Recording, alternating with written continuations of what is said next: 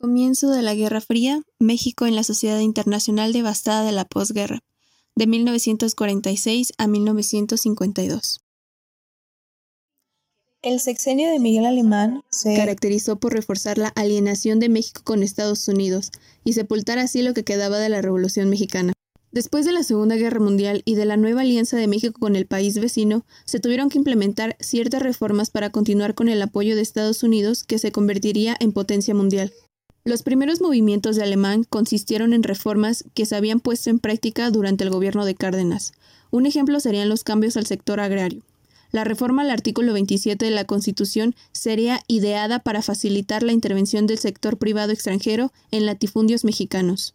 Lo anterior explicado también sería una estrategia económica para recuperar la estabilidad de México una vez que las exportaciones disminuyeran. Alemán le daría más importancia a la ampliación de exportaciones, disminuyendo a su vez las importaciones, pero lo más importante fue el otorgamiento de amparos a empresas privadas. Esta reforma tuvo como consecuencia la migración de campesinos mexicanos a Estados Unidos, que se trasladaban buscando oportunidades de trabajo puesto que sus tierras les habían sido arrebatadas. A estos mexicanos se les conoció como mojados. Podremos considerar a los mojados como un factor decadente de los prejuicios que sostendría Estados Unidos de México, ya que comenzó a adjuntárseles como esclavos y puso en marcha deportaciones violentas. La representación de los campesinos en las pantallas mexicanas solo serían una reproducción de lo que dictaban los extranjeros. A través de la manipulación en los medios de comunicación, los campesinos adoptarían formas de conducta como la sumisión, lealtad, respeto, reverencia y docilidad al rico, lo que también era el gobierno de México ante Estados Unidos. México como nuevo aliado tendría que continuar con los mismos ideales que Estados Unidos, y ante la naciente amenaza del enfrentamiento con un bloque socialista, se tuvo que adaptar y tratar de alzar un sistema capitalista para hacer una ayuda del bloque de los países aliados. La bandera anticomunista que identificaría a Estados Unidos después de la guerra también sería compartida por México. Los valores cristianos estarían en su mayor auge al igual que el culto al dinero. Los mexicanos de clase alta que compartirían los principios señalados anteriormente se reunirían en centros nocturnos extranjeros, donde se charlaba, compartía opiniones y bailaba, adoptando una similitud de vida nocturna estadounidense, mientras que la clase ignorada utilizaba el baile para desaparecer momentáneamente las preocupaciones. La réplica de acciones extranjeras influyó mucho en el aspecto cultural, económico y político de México.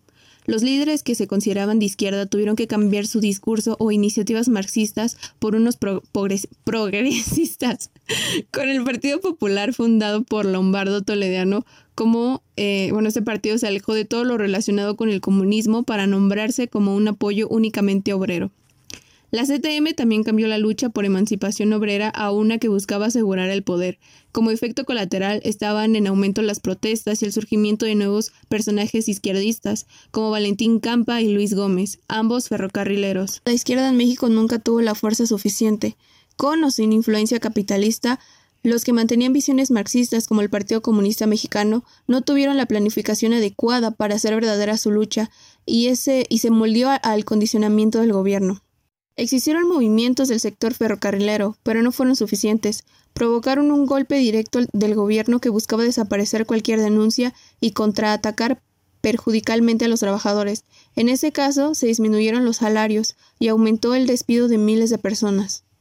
En lo económico, Alemán, al no invertir en la industrialización y enfocarse en las exportaciones, los productos nacionales comenzaron a perder prestigio por la mala calidad de producción.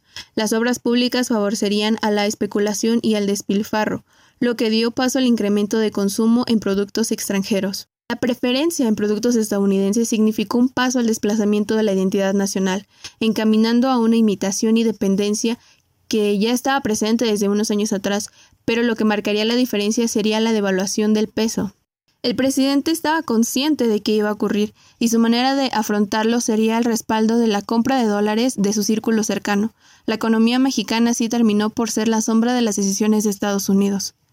El aspecto social quizá fue el más notorio. Durante los seis años de gobierno nunca se le dio seguimiento a las promesas de la revolución y comenzó a desaparecer forzadamente la cultura. Daniel Cosio Villegas, muy bueno por cierto, declaró en uno de sus escritos que para recuperar nuestra identidad nacional era necesario un nivel de conciencia.